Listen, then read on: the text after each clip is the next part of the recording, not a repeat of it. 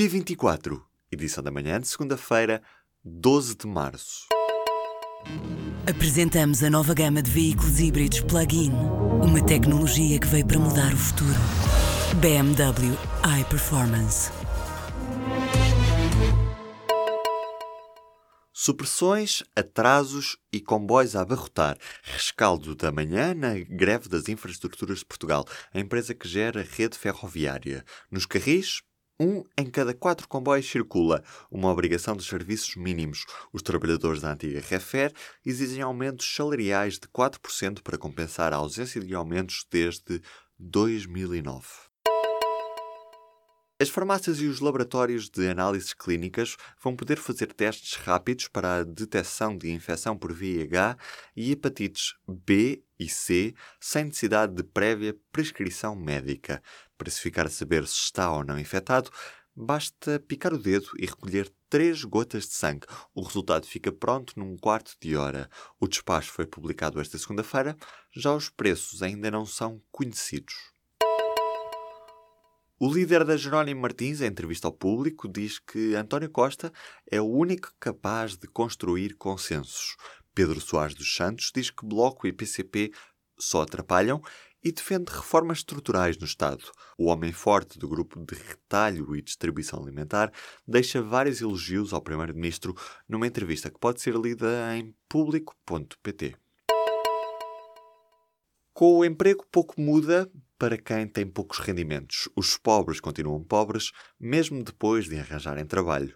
Um grupo de investigadores do ISCTE acompanha desde 2011 um grupo de pessoas em situação de pobreza em Lisboa e tiraram a conclusão de que mais pessoas no mercado de trabalho não se traduzem em menos pessoas pobres. Os baixos salários são a causa mais óbvia deste problema. A decisão está entre Margarida Balcer Lopes ou André Neves. Na JSD, os militantes escolhem um dos dois para liderar o partido.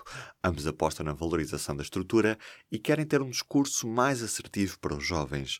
O sucessor de Cristóvão Simão Ribeiro vai ser eleito em pleno congresso marcado para os dias 13, 14 e 15 de abril na Pova de Varzim.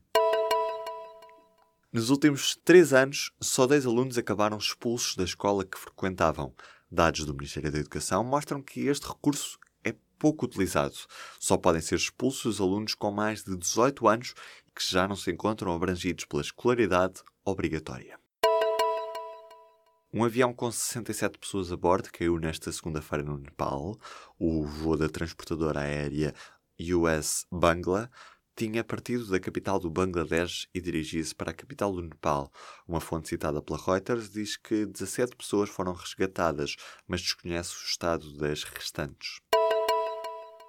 O presidente russo diz que a interferência nas eleições norte-americanas pode ser obra de judeus. Vladimir Putin, em entrevista ao canal norte-americano NBC, mostrou alguma irritação com a linha de perguntas sobre a interferência nas eleições presidenciais de 2016. Putin está a ser acusado por organizações de defesa dos direitos humanos de dar uma nova vida a estereótipos antissemitas. Fim de semana desportivo marcado pelo atraso do Porto na corrida pelo campeonato. Os Dragões perderam na Mata Real por uma bola a zero e o Benfica aproxima-se do primeiro lugar. Tem menos dois pontos o Clube da Luz. Neste fim de semana, os encarnados receberam e venceram o Aves por duas bolas a zero. Já o Sporting joga nesta segunda-feira em casa dos Chaves. O jogo é às 7 horas da tarde. Já a meia maratona Lisboa, que este ano ficou sem a passagem da ponte como postal da corrida, viu o caniano Henrique Kiptanui, nome difícil este, vencer a prova no setor masculino. Uma hora e 13 segundos depois chegou à meta. Em femininos foi a etíope Etageng Oldu quem venceu a prova.